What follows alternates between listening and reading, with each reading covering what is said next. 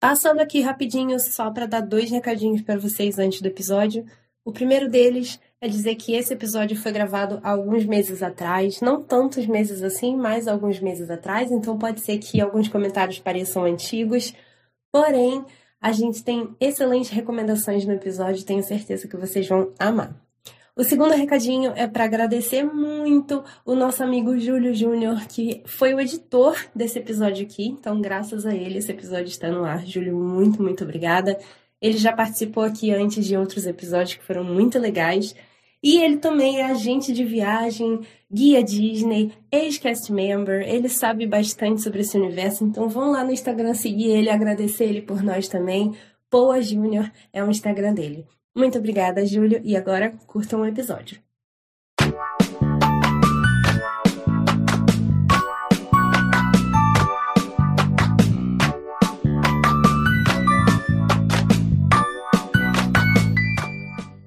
Bem-vindos a mais um episódio do Expresso Orlando e hoje é um episódio extra. A gente vai falar um pouquinho mais, de novo, novamente, outra vez, sobre o nosso querido Disney Plus, não é, Carol? Bom, querido tem um ponto de interrogação aí. Querido, amado, adorado, idolatrado, salve, salve, risonho e límpido, Disney Plus. A gente já começa com polêmicas, não é mesmo? Não, gente, o negócio é o seguinte. A gente fez um episódio do Mais Disney, que é essa série que a gente fala sobre coisas extras sem ser parque há um tempinho atrás já, antes do Disney Plus lançar aqui nos Estados Unidos, com o Felipe Cruz, do Papel Pop. Inclusive, foi um episódio super legal. A gente adora o Felipe, adora o, o podcast dele também. E aí lançou o Disney Plus e a gente não voltou aqui para dar o nosso feedback, para falar um pouco sobre ele, sobre o que, que a gente gosta de assistir lá. Bom, eu tenho uma relação um pouco, né, Quem tá no, WhatsApp sabe um pouquinho do, do que a Carol sempre tem no Disney Plus. Não é? Então, gente, eu tenho uma relação meio assim, né, suspeita com o Disney Plus. Eu fiquei um pouco decepcionada com o streaming. Porém, que pessoa melhor do que nossa querida amiga Fernanda Smontes para vir aqui tentar me convencer de que há coisas boas no Disney Plus a serem assistidas, não é mesmo? Então a gente resolveu chamar a Fê para voltar aqui e conversar com a gente sobre isso. A gente também vai dar recomendações, porque, claro, na minha opinião, tem uma coisa ou outra que vale a pena no Disney Plus. E a gente vai dar nossas recomendações aqui para você. Quem sabe eu vou sair daqui gostando um pouquinho mais do Disney Plus, curiosa para assistir mais algumas coisas. Veremos, né? E aproveitando isso, eu vou pedir para que você que ainda não nos segue no Instagram, vá lá, por favor, arroba Pod, segue a gente, interage com o nosso conteúdo e vamos, vamos, vamos ser felizes juntos. Exatamente, gente. Vamos lá que a gente vai ficar muito feliz de ter você como nosso seguidor. Então, sem mais delongas, porque esse é um episódio que vai ser um pouco mais curtinho. Vem, Fernanda, vamos falar sobre Disney Plus. Embarca! Olá, Fernanda! Seja bem-vinda mais uma vez aqui no Expresso Rolando. Olha, eu quero dizer que faz mais de um ano que a gente não grava junto. Não pode uma coisa dessa. Não podemos esperar mais assim. Com certeza, de jeito nenhum, menina. Como assim? Muito tempo mesmo, mas sempre bom estar aqui com vocês pra gente conversar sobre coisas que a gente gosta, não é mesmo? E claro que sempre vai envolver Disney. Então. Obviamente, sempre vai envolver é. Disney. e aí, assim, o negócio é o seguinte: eu tava falando na nossa introdução que ninguém melhor que você, né, claro, para falar sobre Disney Plus. E eu tava falando também sobre um pouco do meu desapontamento com o Disney Plus. É, hum. sobre o fato de que eu não assisto muito, não gosto muito do Disney Plus. Não tem muita coisa para mim, assim, que realmente muita coisa que eu tava esperando não curti. E aí eu penso, bom, eu não tenho muita coisa para recomendar então, mas quem sabe vocês vão me ajudar a gostar um pouco mais de Disney Plus. E aí eu vou seguir as recomendações aqui hoje, aprender um pouco mais com vocês também, quem sabe gostar um pouquinho mais do streaming, né? O que, que você acha, Fê, sobre, sobre o streaming no geral, quando, quando chegou e agora? Um balanço, assim, para você. Bem, assim, eu cheguei a, a comentar bastante isso até na época, porque a gente curti o Disney Plus quando ele estava só nos Estados Unidos também, antes dele chegar aqui no Brasil, né?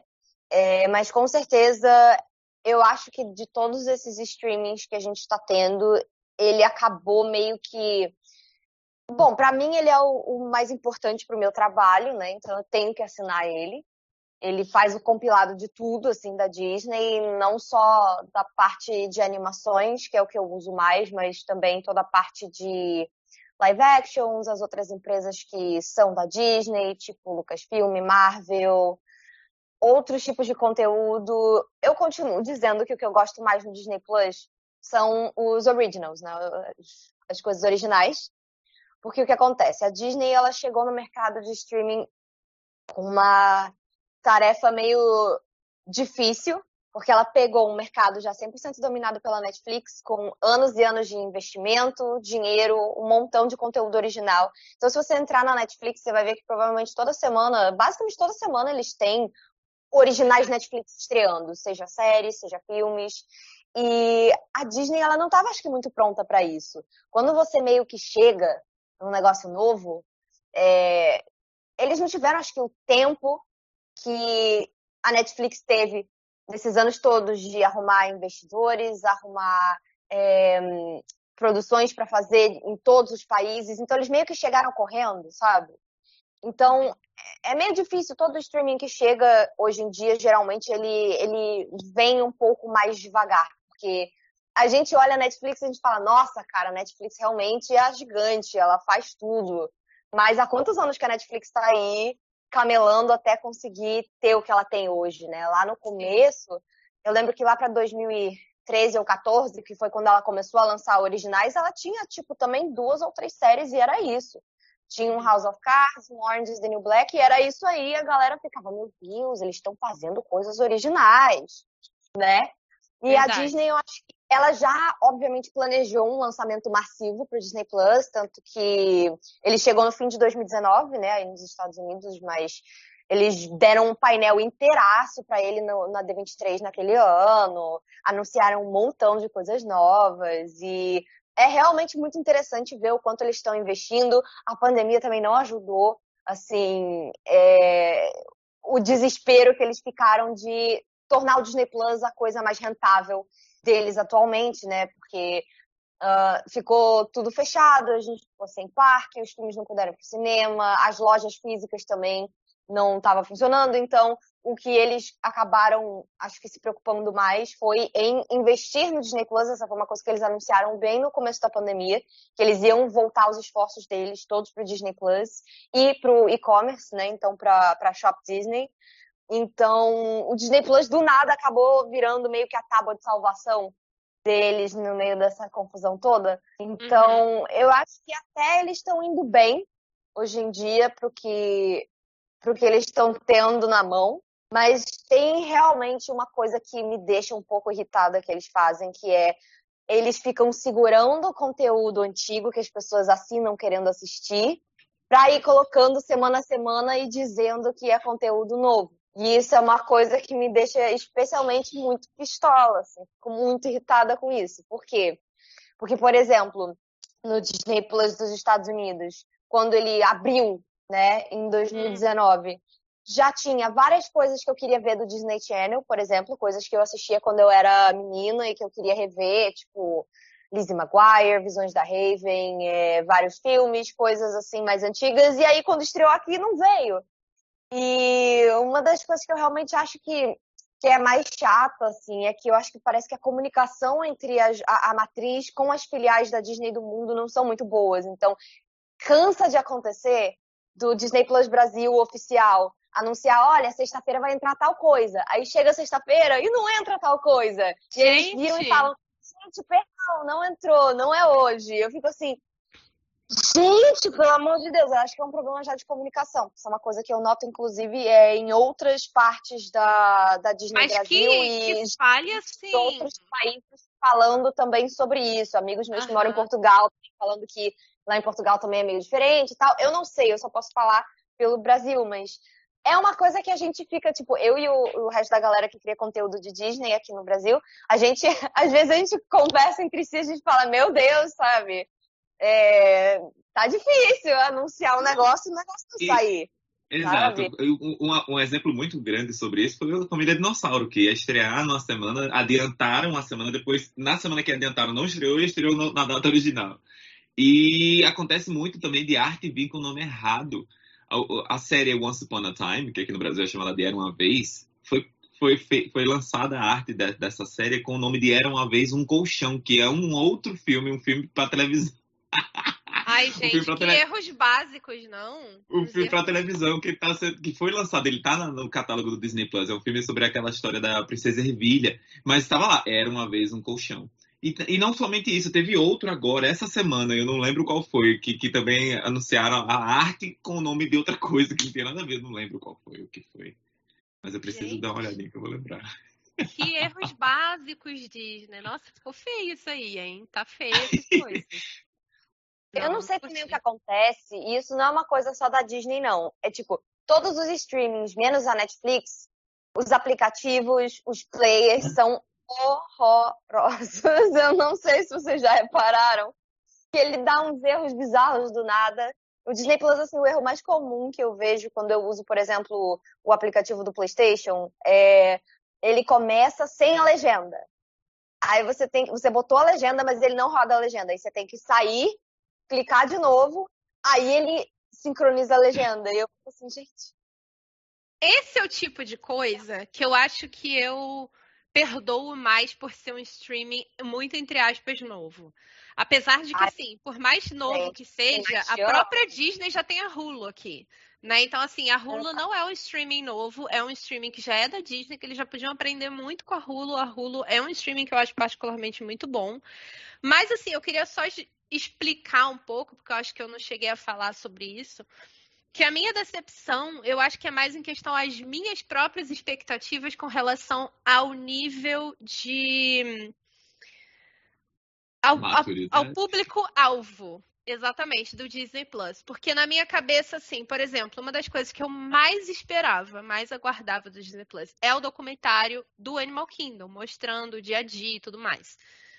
E quando eu fui assistir, é uma coisa tão assim feito para que você percebe que é feito para criança assistir, achar engraçado, coisa de, aqueles monte de piadinha. Às vezes vai mostrando um pássaro e vai aquela musiquinha engraçada de fundo. Ai, mas o que será que ele vai fazer? Aí nossa, gente, eu não, eu não acreditei quando eu vi esse, esse tom cômico do negócio, que claro assim que é para para criança tá rindo, sabe? Para para a família estar tá assistindo toda. É realmente família assistindo toda junta.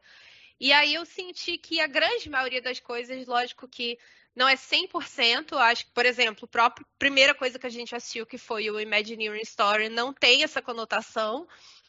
O que eu acho que é uma coisa à parte, é muito raro ter uma coisa lá que não tem essa, essa conotação. Então, tem algumas coisas do próprio Behind the Attractions, que eu também estava esperando bastante, também tem essa coisa bem cômica, bem. Eu não consegui assistir. Então, para mim, isso foi uma decepção. Assim, eu gosto do acervo Disney que tem lá. Eu gosto da ideia de você poder querer assistir qualquer filme Disney na hora que você quiser. Mas a, essa parte de original, especialmente que diz respeito aos parques, eu fiquei bastante decepcionada pelo, pelo fato de ser uma coisa bem para criança, sabe? Eu esperava que fosse um conteúdo para todo mundo, mas que não tivesse essa linguagem, sabe? É. Essa linguagem que é, claramente parece aquela Be Our Chef, parece que a Angela, ela é uma professora de kindergarten falando, sabe? Ai, good job! Falando com as crianças assim, oh, gente, não, good job não. então, isso me, isso me incomodou, sabe? Isso me incomodou um pouco nessas coisas. Mas ainda assim tem algumas coisas que, que eu achei que valem muito a pena e, enfim. Hum. Eu acho que depende muito do conteúdo Uh, eu assisti um pouco do Behind the Attraction, mas eu, engraçado, eu não senti muito isso. Eu assisti de boa. O Imagineering Story, quando a gente. Foi, foi o que a gente foi mais atrás mesmo quando, quando abriu, e ele foi um ponto fora da curva, realmente. Ele é, para mim, ainda é a melhor coisa que tem de conteúdo original no Disney Plus. Assim, que seja um conteúdo pensado para Disney Plus. Foi uma série, assim, que dá para ver o trabalho, o cuidado, o acervo que eles abriram em questão de é, conteúdo, organização, foi realmente algo muito especial, né? No geral, eu quero dizer que eu acabo assistindo muito mais coisas que. Eu não sei, assim, eu, eu ando muito mais interessada hoje em dia em coisas menores, eu acho, do que nas coisas maiores que eles lançam. Até porque é, coisas maiores que eles vêm lançando hoje em dia é muito tipo, ai, as séries da Marvel, é, filmes que eram para ir pro cinema, aí tem toda aquela treta do Premier Access, então, eu não sei, parece que, para mim, pelo menos, eu tô meio. Eu acho que não era essa a intenção quando a gente veio gravar aqui o, o episódio, mas eu tô um pouco de saco cheio também, sabe? Eu não Sim. tenho usado muito Disney Plus, mas eu gosto de coisas pontuais que eles têm colocado por lá. Assim. Uhum. Eu não sei também se é por isso, porque eu tô num momento muito, tipo, curtindo assistir série de novo, que era uma coisa que eu não vinha fazendo. Eu usava uhum. os streams muito pra ah, ver coisas que eu precisava para trabalho, e aí no meu tempo livre eu fazia outra coisa. E eu voltei a assistir série, me conectar com conteúdos de séries recentemente. E aí eu paro, eu olho e falo, gente, no Disney Plus eu realmente acho que eu só tô vendo as coisas da Marvel quando saem. De série. É, então, acho que esse é o meu problema. Eu assisto mais série do que qualquer coisa. E eu, pra mim, eu ia ter o Disney Plus, ia todas as séries da ABC, Freeform, ia tudo pra lá, sabe? E só que não, isso eles continuam mantendo só na Hulu. Então, eu acho que eu tinha uma ideia errada de que seria é. uma coisa assim, eles iam cada vez ter menos coisa assim na Hulu e mais no Disney, ia ser concentrado tudo no Disney Plus. Sendo que não, tá bem separado mesmo. Coisa que é adolescente e adulto é Hulu até adolescente, porque tem séries da, da, da Freeform, da ABC, que são muito adolescentes, né? Assim, não é, é. o foco muito adulto, mas tá na Hulu, não tá no Disney Plus. Então, acho que é a questão de você alinhar as expectativas, mais uma vez, né? De saber que Disney Plus é uma coisa mais, assim, infantil, com algumas exceções, mas é mais pra família inteira mesmo, né? É. Bom, é. dito isso... Brasil, eu acho que o lançamento aqui no Brasil foi muito bagunçado. Um, eles um, não sabiam muito bem o que, é que ia ter, o que, é que não ia ter, mas não por isso, mas pelo, pelo, pela estratégia de lançamento de, mesmo, porque o Disney Plus foi lançado aqui no Brasil como um streaming barato, digamos assim, né?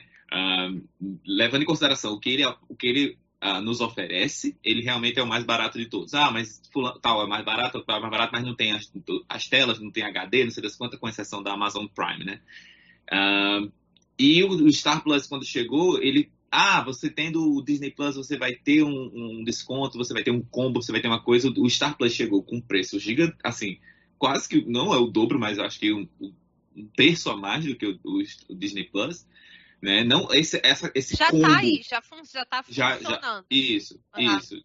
Pode ser que o Star Plus, como o Hulu aí, nos ofereça muita coisa, mas, muito, mas ele já chegou com o pessoal pegou bode pegou o bode. O pessoal ficou com ódio do Star Plus por causa dessa, dessa, dessa, dessa estratégia de lançamento e que, que pareceu oportunista, né? Vocês lançaram, vocês nos venderam Disney Plus como a Ultimate Disney Experience, que agora você precisa pagar um outro mais caro para poder ter, que o pessoal tá meio que chamando de uh, serviço extra, né? Ele não é nem um, um uhum. só.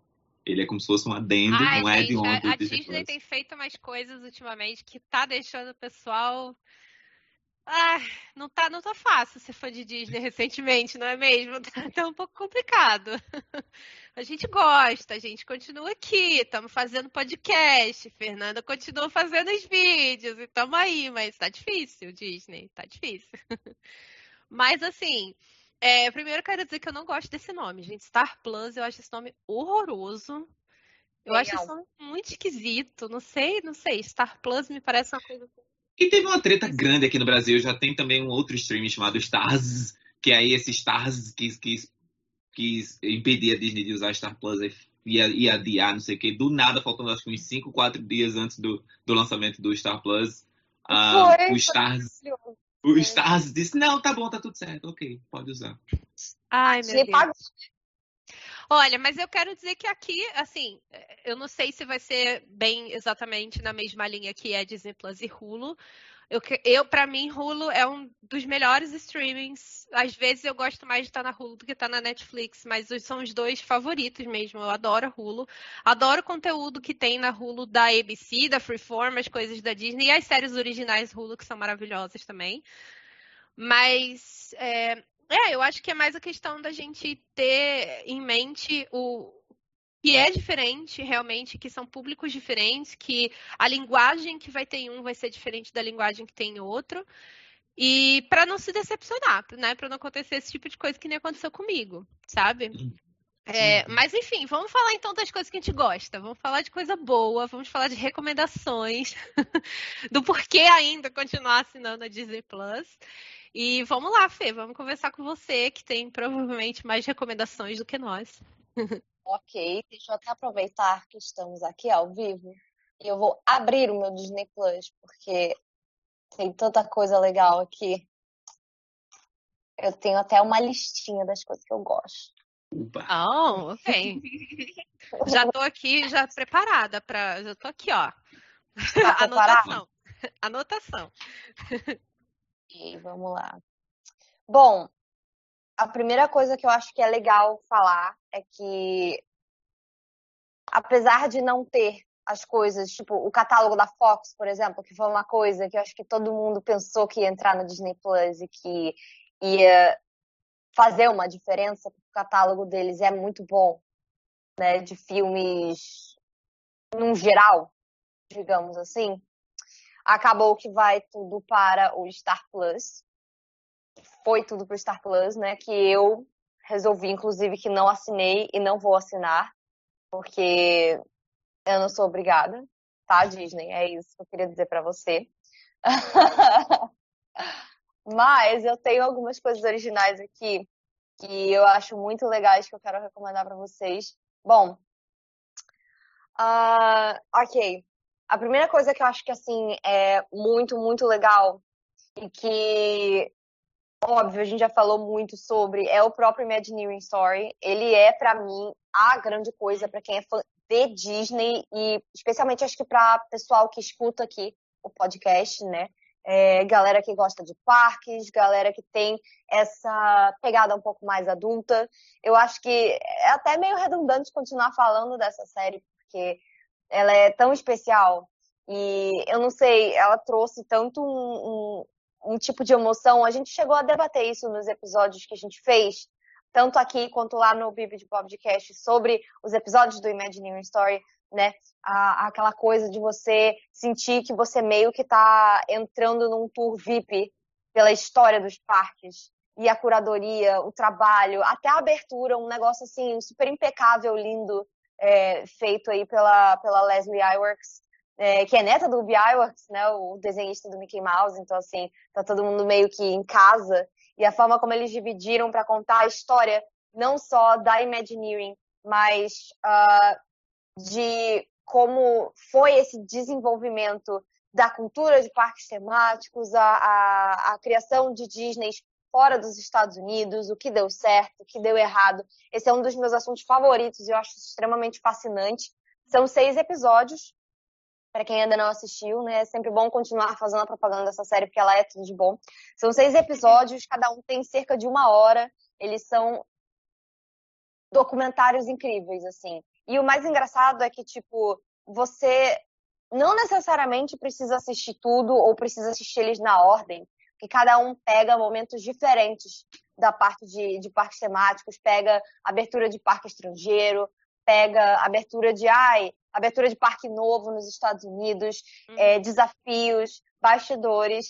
Para mim, eu acho que se a, se a galera também não se interessa tanto assim por, por parque temático, eu sei que não é o caso aqui no podcast, que é literalmente o Expresso Orlando, né? Mas eu recomendo para todo mundo, até quem não gosta dos parques, que veja pelo menos o primeiro episódio, mostrando uhum. Como foi a ideia do Walt Disney, como foi o processo de criação, de construção da Disneyland, né? E, e como foi uma coisa tão impactante para o mercado do entretenimento, né? Uma coisa que a Disney criou. A gente não teria o Universal, a gente não teria os concorrentes do jeito que a gente tem se não fosse uhum. o Walt uhum. Disney. Então, é, é mas ainda assim, né? É, é, eu acho que o Imagineering Story dá a possibilidade pra gente de conseguir ver coisas, independente das pessoas gostarem de parque. Eu tenho uma amiga, por exemplo, que ela não se não é muito assim fã desse tipo de coisa, mas ela é arquiteta. E quando eu começo a falar de algumas coisas, ela fala assim: "Carol, você me faz ter vontade de conhecer a Disney". E aí, por exemplo, um exemplo nesses episódios é quando eles mostram o início do Animal Kingdom. E a gente vê aquilo lá era areia de duna, era areia de duna.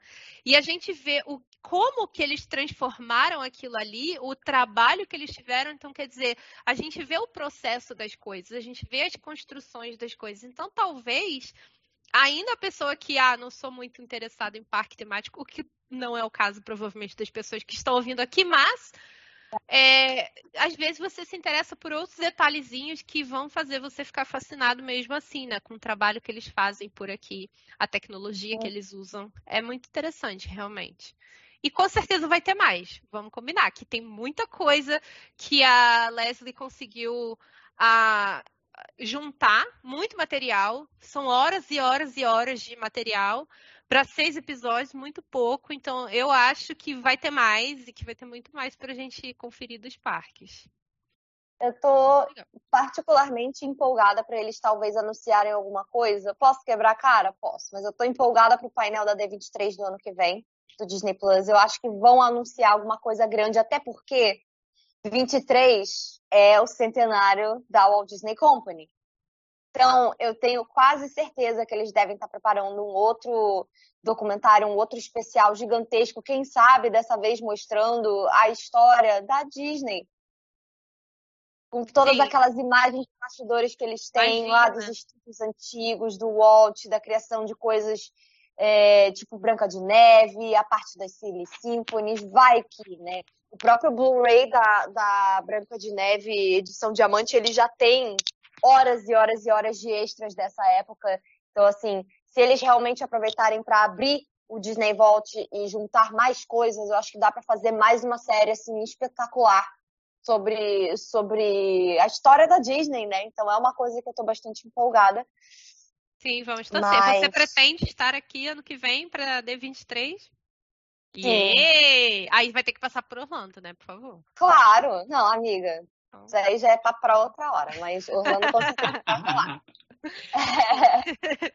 eu acredito que sim, eu acredito que a Disney, né, depois essa pós-pandemia, ela vai querer se provar, né, do, do, do, do, do, do streaming, e eu acho que sim, ela vai, hum. vai botar pra quebrar, vai chegar com os dois pés no peito, Ai, como gente, fala, né? Tô, tô animada. A D23 do ano que vem vai ser muito especial. Quem conseguir, vá, gente, vá, porque eles vão anunciar os planos do centenário e eu tenho certeza absoluta que vai ser de chorar. Sim.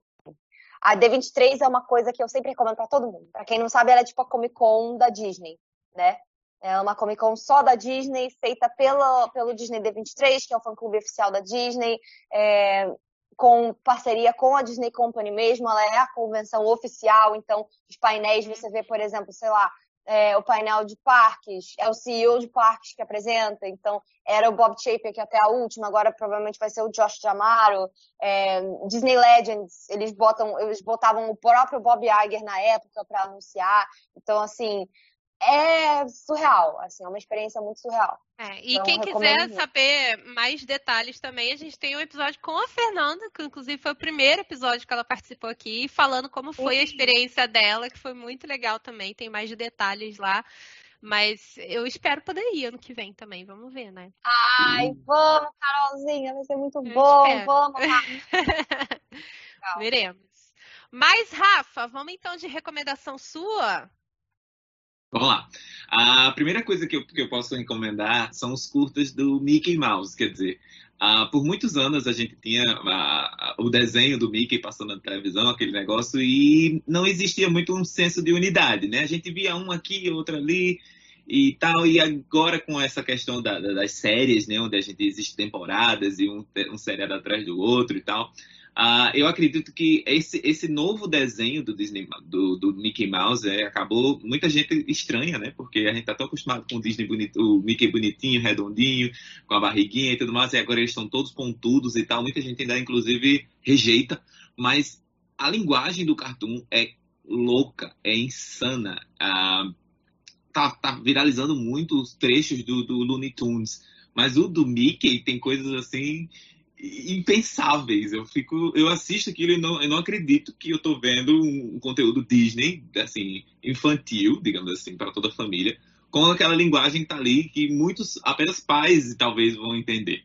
Né? Eles são curtinhos, eles têm 6, 7 minutinhos e as temporadas têm uns 13, 13 14 episódios, mas são assim de você ligar o, o modo do Looney Tunes a cabeça explodir. Os, você tá falando dos novos. Os curtas Exato. velhos estão lá no Disney Plus também? Os que passavam na época de 90, aqueles que não eram nem falados, tinha nem mal tinha fala. Sabe, aqueles é. antigões? Que tinha fita VHS do Mickey com vários compilados.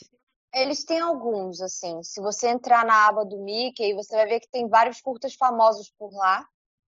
É, mas não tem tudo. É, aqueles curtas que passavam na Angélica, que passavam de manhã. É, tem o mais ou menos. do Pluto, do bolo, Isso. sabe? Aquele. A gente consegue ver, a gente consegue ver muita coisa que foi tipo curta de cinema antes dos filmes. Então, um que o Mickey ah, vai num computador, o Príncipe e o Mendigo, que demorou muito para estrear também, a data Ai, é, gente, adiada, eu amo esse filme.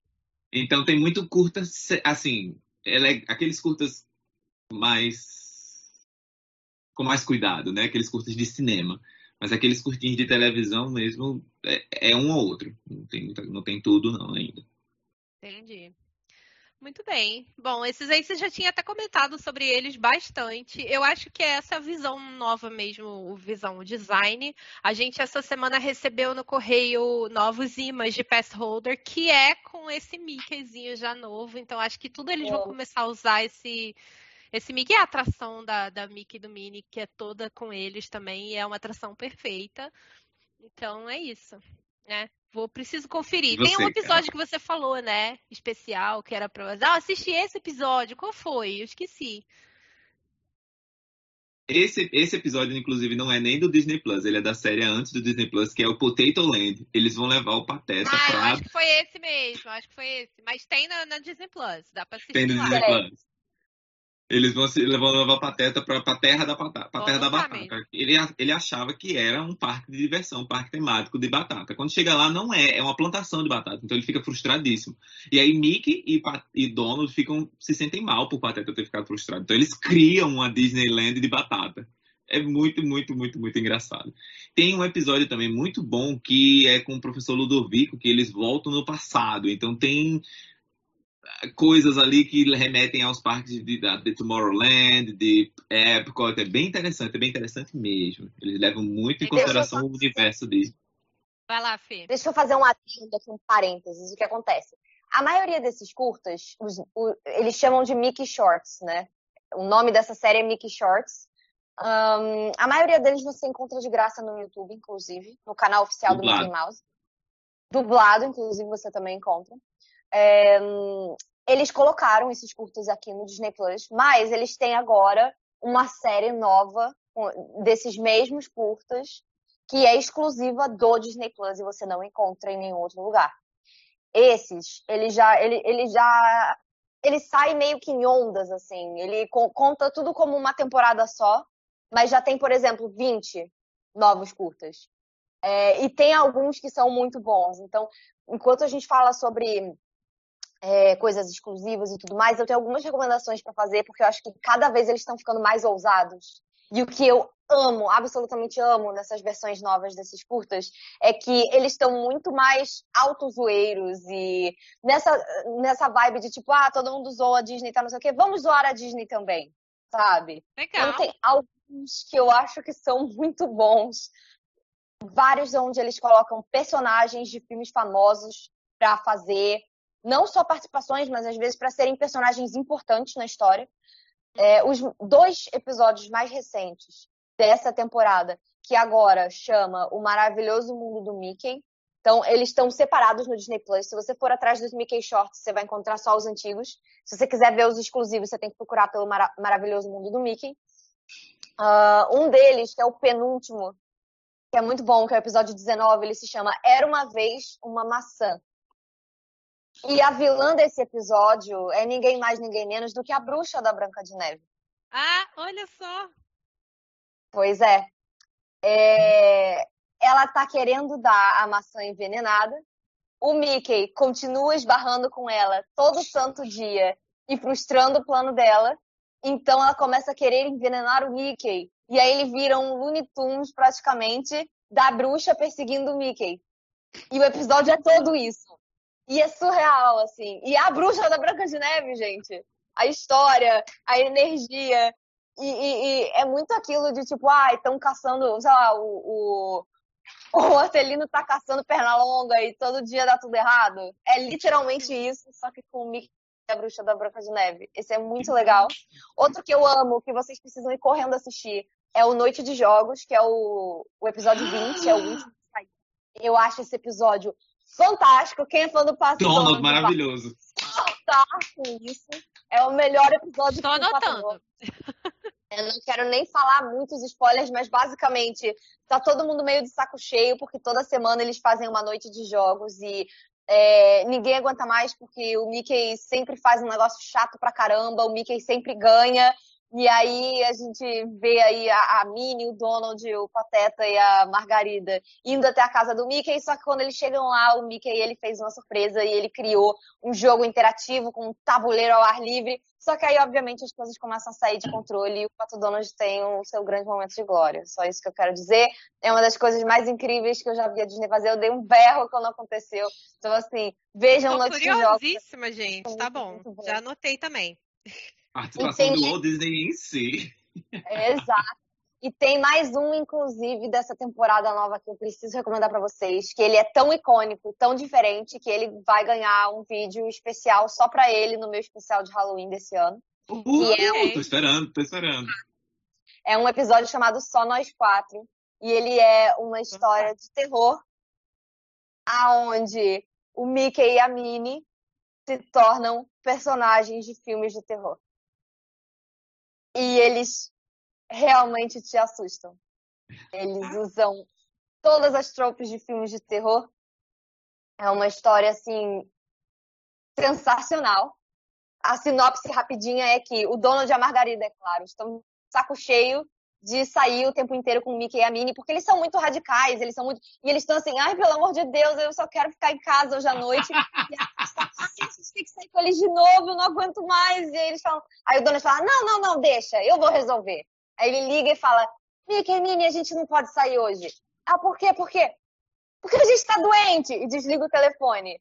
E aí a Margarida fala: Não, eles nunca vão deixar a gente sozinhos, eles vão querer vir aqui cuidar da gente. E aí a história se passa dentro da casa, numa noite chuvosa, enquanto Donald e Margarida tentam fingir que não estão em casa e escapar do Mickey e uma Minnie evil. E vocês não estão entendendo o quão especial esse episódio. É tipo assim, você nunca imaginaria a Disney fazendo um conteúdo aonde a fofura e a doçura do Mickey possam ser consideradas uma coisa tóxica, uma coisa assustadora. Então eu falei assim, gente, eu tô muito feliz, porque parece que a cada temporada nova desses curtas, a Disney dá um pouco mais de liberdade para eles fazerem, para eles surtarem com esses personagens. E, e enquanto assim, é, a gente olha no passado e vê que o Mickey ele acabou se tornando um personagem até meio chatinho, porque ele se tornou a grande, a grande face da Disney. É, ele acabava virando ah, o herói que estava ali para salvar o dia, ele é fofo, ele é, ele é querido, ele o tempo inteiro está sendo altruísta, ajudando os outros e tal, não sei o quê. E você vê isso ser distorcido de uma forma que se torna assustadora. Deve ser Foi muito legal, já anotei aqui também. Nacional. Todos esses três curtas que eu indiquei para vocês, eles estão nessa temporada nova, gente, que é o maravilhoso mundo do Mickey. O, os Mickey Shorts em si são muito bons também, eles são muito zoeiros, eles têm episódios divertidos, eles têm autozoação também com a Disney, mas eu acho que esses episódios novos, eles eles conseguiram fazer coisas muito memoráveis e cada vez mais eles estão surtando e é isso, assistam porque é muito bom. A temporada toda é muito bacana, mas esses três especificamente são episódios muito bons. Tem um episódio também nessa temporada que tem outros vilões da Disney como vilões.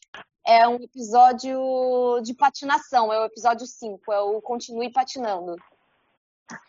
Onde o pessoal lá da turma do Mickey quer, quer ir patinar, né, num, num ringue de patinação mesmo, mas é, eles ficam sofrendo bullying do bafo e uma gangue de vilões da Disney conhecida. Então, assim, você vai ver, sei lá, a Úrsula de patinhos, coisas que você não imaginaria, sabe?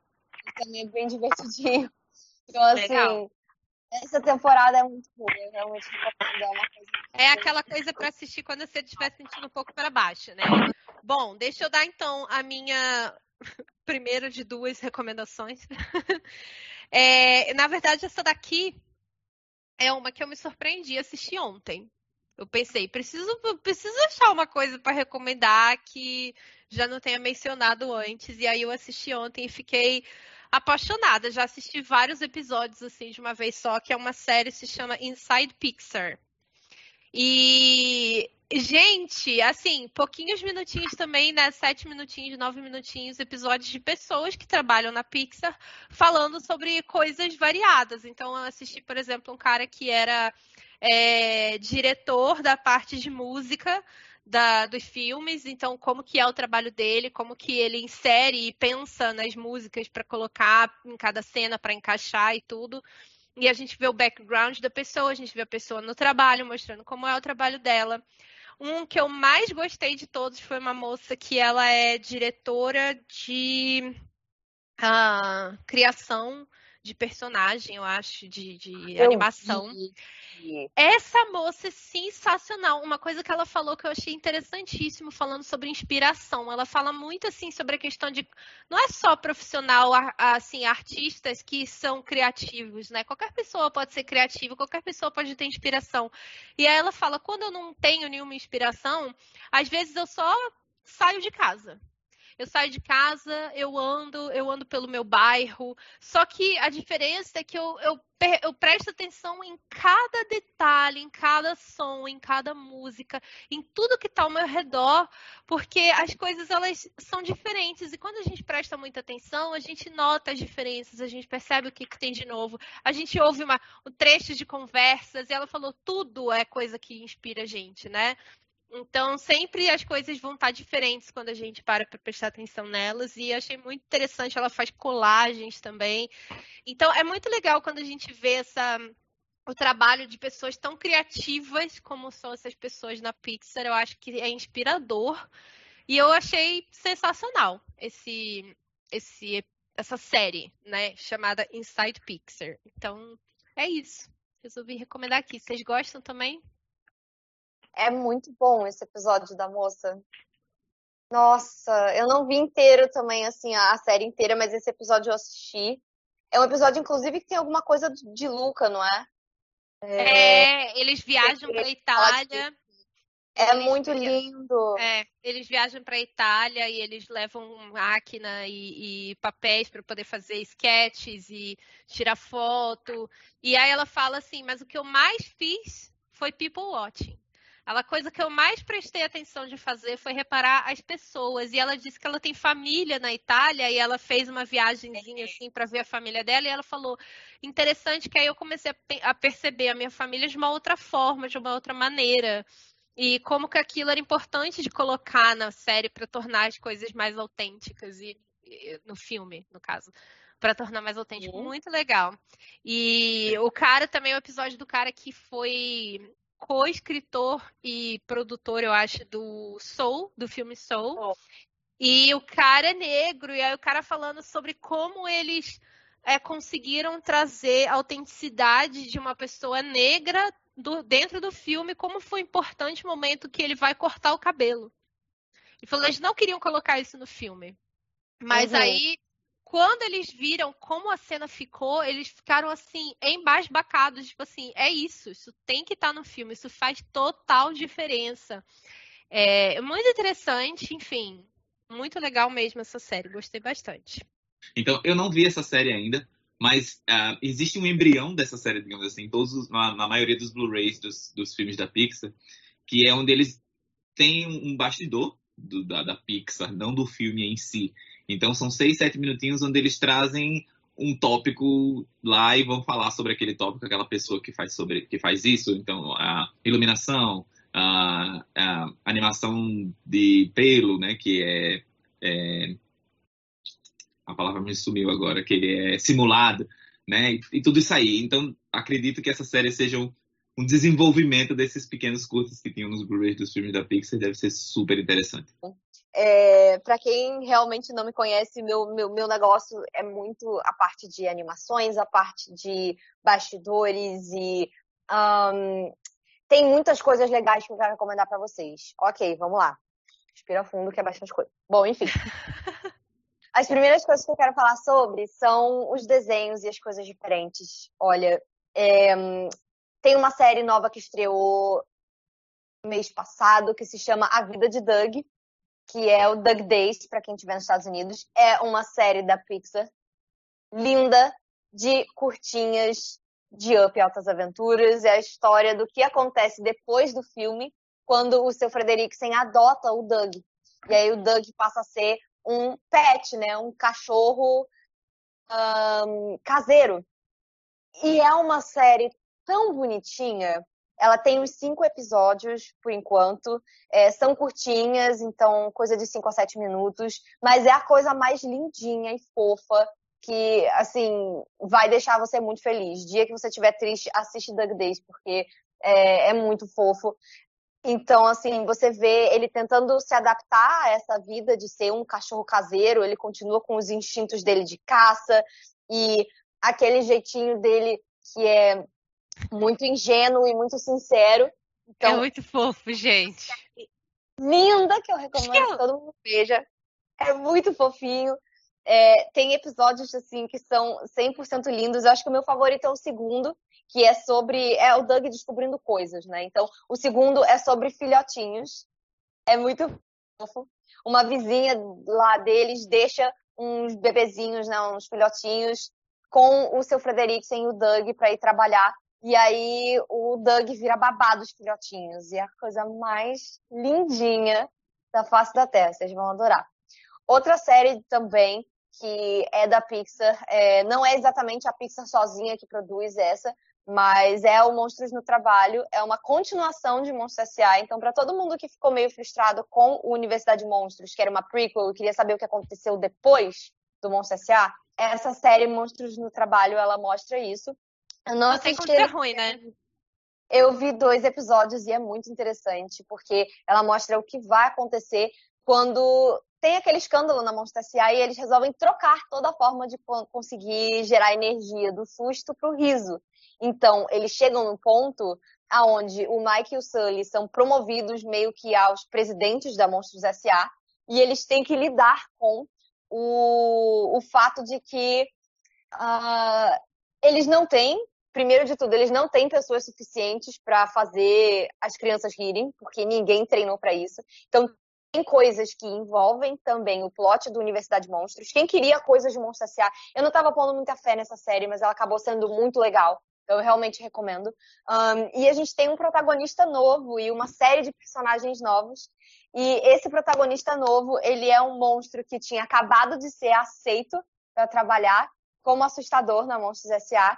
E ele chega lá no primeiro dia, aonde deu toda a treta, e não tem mais assustadores. E aí ele acaba sendo movido para um departamento menor. E ele resolve que ele quer então aprender a ser engraçado para se tornar um, um, fazer o que ele iria fazer, né? Sendo um scare, um scarer, né? Um assustador, ele quer se tornar alguém que faça as crianças rirem. E é muito difícil, é muito diferente. Então, é, a série mostra um pouco o Mike Sully, mas o foco é muito nesse personagem e nos personagens novos. Então ele vira quase que um The Office do Monstro S.A. Que, que é o departamento de manutenção da Monstro Já amei, amei sua definição. É The Office de Monstro S.A. É, é isso que eu quero. Todos os personagens lá são esquisitaços, assim, são meio que os excluídos. Então você tem a moça que é toda animadinha, você tem é, o cara que. Tem um cara que é exatamente do White. Ele é exatamente do White, do The Office. Chamei. Ele é o cara que quer ser promovido, e aí chega um menino novo e ele começa a ficar, tipo, estou de olho em você. Tipo, você não vai roubar. Aí tem o chefe, que é meio, meio bobão, meio mais velho e tal. Então, assim, é muito fofo. É uma série muito fofa. Eu não dava nada por ela. E ela acabou sendo muito bacana. Foi uma coisa que eu realmente gostei bastante. Uh, vamos pensar coisa que eu amo, que eu já recomendei para vocês, eu acho, mas que vale a pena falar de novo, porque saíram coisas novas, é a série da Pixar Spark Shorts. Inclusive, acabou de sair um documentário sobre como são feitos os Spark Shorts, que eu ainda não tive tempo de assistir, porque eu tô enrolada com o meu especial de Halloween, mas, mas Tem umas pessoas pra... que fizeram parte dessas produções aí, que estão lá no Inside Pixar, falando como foi a produção e tal. Inclusive, um cara que é gay e ele usa da história dele no short Out desses aí. É, ah. do, do, é esse, né? E aí o cara é, parece que é casado. Eu não, eu não assisti o short, mas parece que o cara é, é casado, aí os pais vão visitar e os pais não sabem. E ele falou que ele usa muito da própria história dele. A gente vê a história dele um pouco lá no, no Inside Pixar, bem legal. Mas, ah, enfim, continua, Fê. eles lançaram dois curtas novos e aí esse documentário ele mostra como foram feitas as produções desses dois curtas novos e os dois são especialmente lindos e tocantes, então eu quero recomendar para vocês. O primeiro ele chama Nona e ele é a história de uma de uma senhorinha que é a avó e ela é muito fã de é, WWE e ela passou o mês inteiro esperando o dia de ver o WWE na televisão. É, mas aí a, a, a filha dela deixa a netinha, né? O filho dela deixa a netinha de surpresa lá e fala, ai, por favor, olha ela hoje e tal. E aí ela fica tentando distrair a menininha para ela poder ver o WWE. E aí você, no final das contas, acaba vendo muito sobre a história dela, por que, que ela gosta do WWE. Ela já é viúva, então você vê a relação que ela tinha com o marido, as coisas que eles gostavam e como ela vai se aproximar da netinha dela através disso. Então, é um curta extremamente lindo, emocionante. Ele é bastante diferentão, digamos assim. Que ele tem um viés um pouco realista, mas ele também entra nessa coisa meio fantasiosa quando, quando você começa a ver as coisas do WWE, quando você começa a ver ela se confrontar com a vida dela, então é muito legal. E tem um outro que foi especialmente perfeito para mim, que se chama Vinte e Poucos. Ele é uma história de uma de uma menina que está nos seus vinte e poucos anos, começando a sua vida, mas a gente, mas ela se sente, é, ela se sente uma fraude e a personagem em si, ela é representada pela, por essa pessoa em três estágios diferentes da vida dela.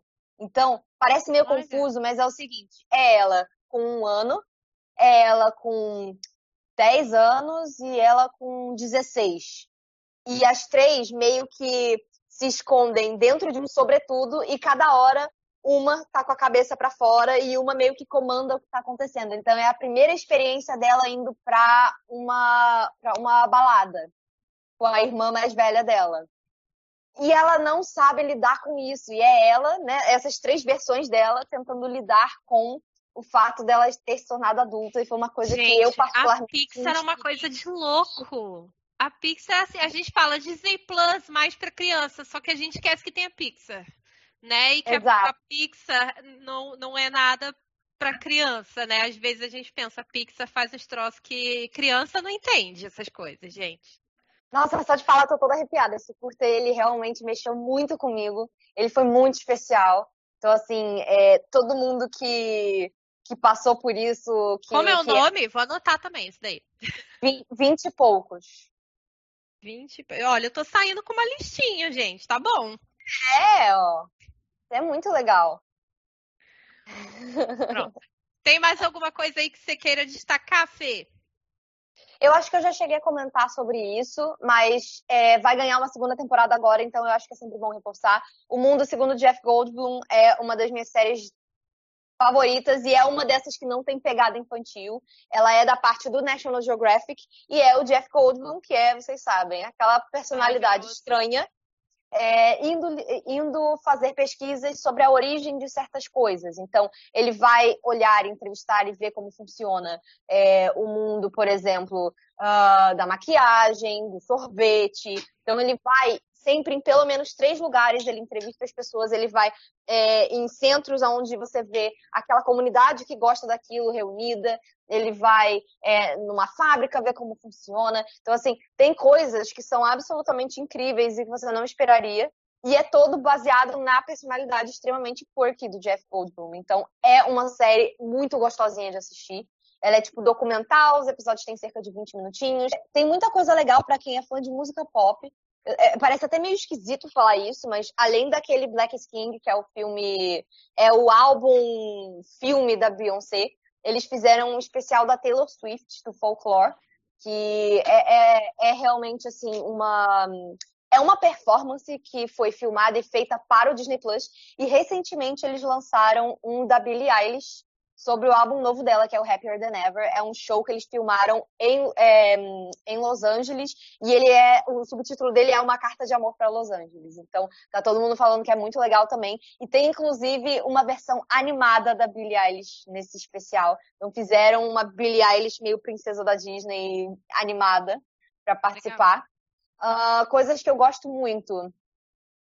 Olha, é, Acho que o Behind the Attractions é uma coisa legal também, que é o Por Trás da Diversão em português. É, é, um, é uma, uma série que, para quem gosta de parques, eu achei ela bem, bem legal também. Porque ela pega em pontos que o Imagineering Story não pegou. Então, assim, vou dar um exemplo só.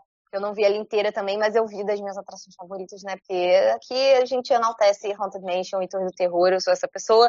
Mas, por exemplo, Tower of Terror, ele tem coisas novas. Então, assim, ele mostra muito como funciona a ride, né? Ele tem um vocabulário realmente um pouco mais simples do que o Imagineering Story, mas ele ainda assim explica como funciona a atração. E ele mostra como foi o processo de fazerem um overlay e transformarem essa atração em outra coisa. No caso do que aconteceu com a Torre da Califórnia, que virou o Guardians of the Galaxy Mission Breakout, e é inclusive o Joe Rohde, que foi o Imagineer responsável por fazer essa mudança, que trabalhou nessa atração e ao mesmo tempo ele estava trabalhando em Pandora e as duas coisas abriram na mesma época. Então ele comenta inclusive sobre o fato doido que ele teve que é, estar nas duas inaugurações no mesmo dia. Então ele estava em Pandora e na Disneyland no mesmo dia, né, para fazer isso. Ele explica como funciona a mecânica da ride, ele explica como funciona, é como foi o processo deles chegarem a por que vamos transformar isso aqui em Guardiões da Galáxia. Então, assim, é legal também para quem gosta das atrações e quer ver um pouquinho mais. E se você tem também é, crianças e, e, e, adolescentes que gostam de parques, mas não estão com paciência de ver um documentário de uma hora, o Behind the Attractions é bem interessante, é bem legal. É, então eu acho que é, que é interessante dar uma olhada também, né? É, eles botam principalmente aí os cast members, os Imagineers, as pessoas para contar uma versão resumida também da história de como surgiu essa atração. O episódio da Haunted Mansion é bem legal por isso também, porque não sei se vocês sabem, mas a história da Haunted Mansion é muito boa. A Haunted Mansion original ela abriu na Disneyland e eles construíram o casarão só que na época ele ficou parado por vários anos, porque a Disney estava muito ocupada com outras coisas, especialmente com a New York World Fair, né? Que era é. onde a Disney fazia as suas coisas novas e tal. Então, foi uma ideia original do Walt, mas ele não chegou a ver a casa completa. E eles explicam como foi o processo de decidir se ia ser uma atração walkthrough, se ia ser uma atração com carrinho, se ia ser mais assustadora, se ia ser mais fofa. Você tem várias anedotas interessantíssimas dos Imagineers responsáveis falando, por exemplo, é, como foi o processo de criação do Hatchbox Ghost, que é um dos meus fantasmas favoritos e que não tá em Orlando, ele tá só na Califórnia.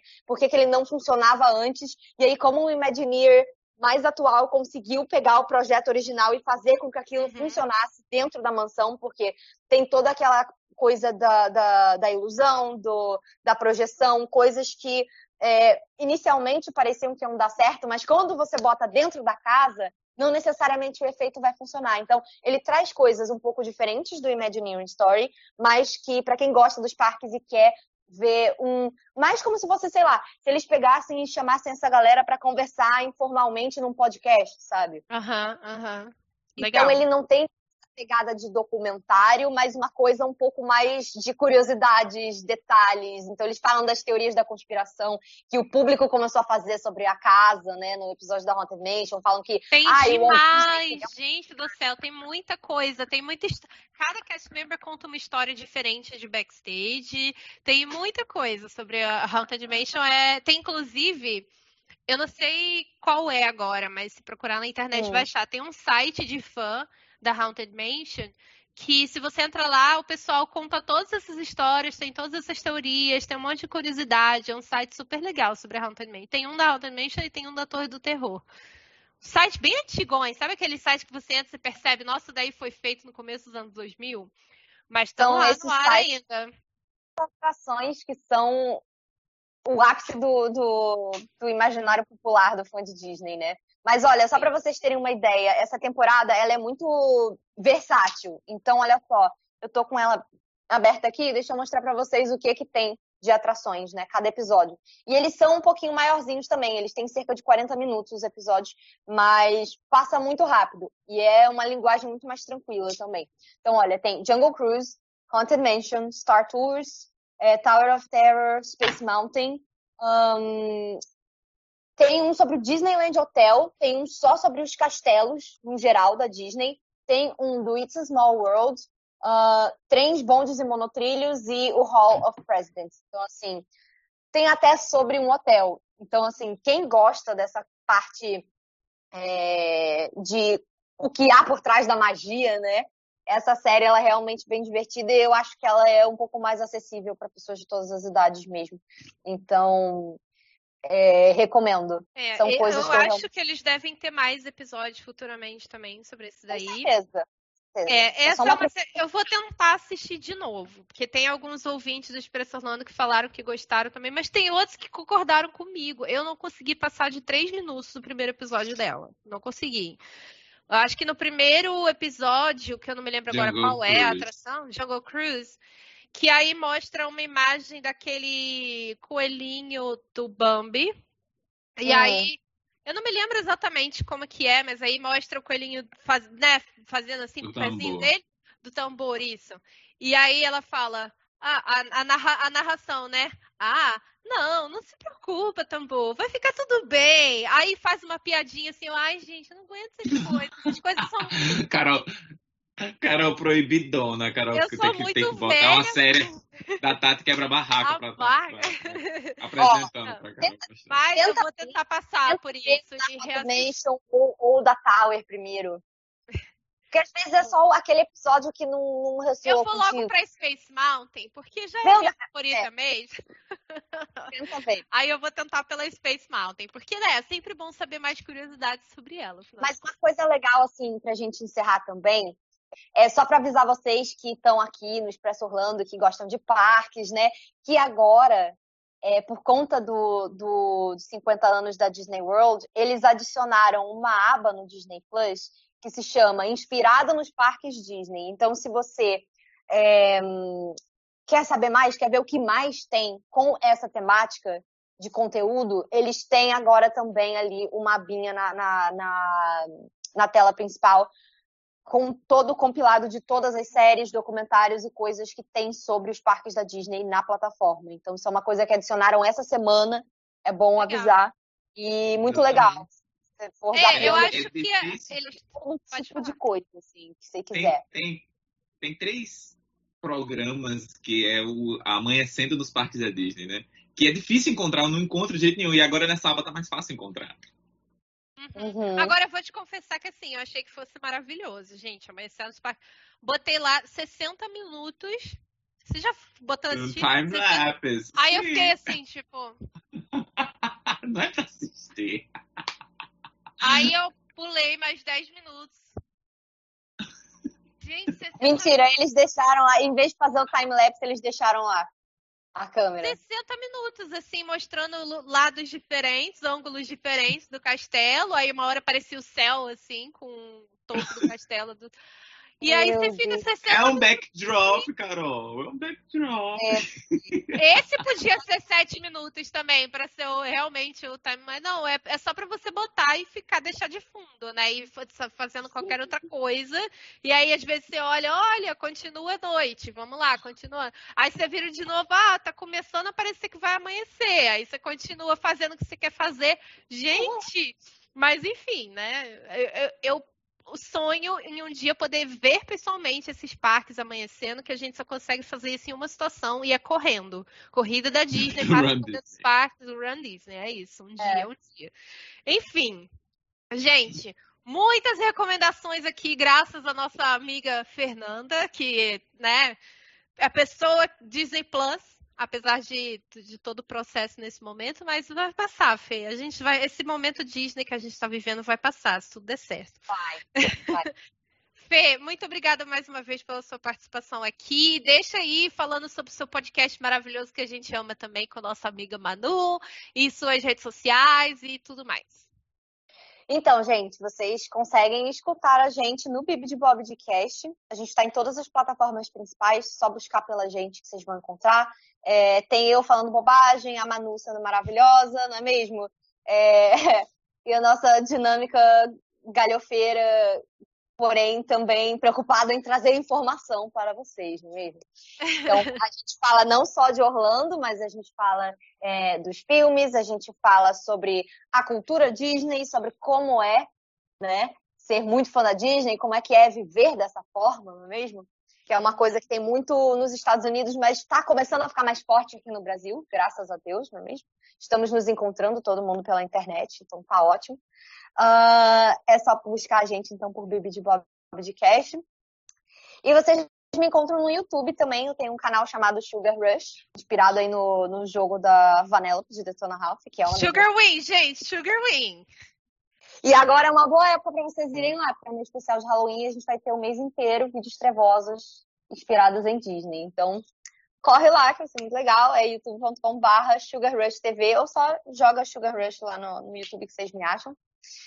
Uh, e se vocês quiserem interagir comigo, eu tô muito no Twitter, no Instagram e na Twitch também, que eu faço live, jogo joguinhos, faço coisas que não são necessariamente Disney por lá também, para quem quiser bater papo e, enfim, às vezes eu só falo, ligo a câmera e falo bobagem, então quem quiser Mas conversar. tudo nerd, tamo tudo aí. Todo mundo nerd. É, Cara, entendeu? E é isso. Agora, por exemplo, a gente tá jogando jogo de terror, que é outubro, então eu tô jogando jogo de terror, o John às vezes tá comigo também, que, que é meu namorado que, tem, cria conteúdo na internet também, a gente tá sempre lá jogando alguma coisa.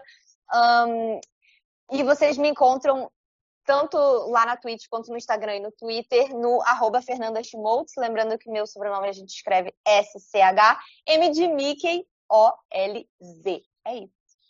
Ok. Obrigada. Aliás, Fê, eu tava para te perguntar, da onde é esse sobrenome? É alemão. Alemão, of course, of course. e essa, essa não é a versão original do meu nome, essa é metade do nome. Meu nome ele é grandalhão, tipo Schwarzenegger, Schumacher, é tipo. Você jura? Mas tá na sua identidade tudo? Tá. Meu nome é Schmoltzmaier. Olha só, interessante. Aí você encurtou para não ficar muito difícil, é isso? De acharem você na internet? Tá. Exatamente. Entendi. Então tá é bom, Fê, muito obrigada. E é isso, gente. Obrigada a você também que ouviu até agora. Temos muitas coisas para assistir já do Disney Plus tá aqui que eu já anotei, entendeu? E vamos lá, terminar esse final de semana ou a sua semana assistindo o Disney Plus. Tchau, gente. Até mais. Tchauzinho. Tchau.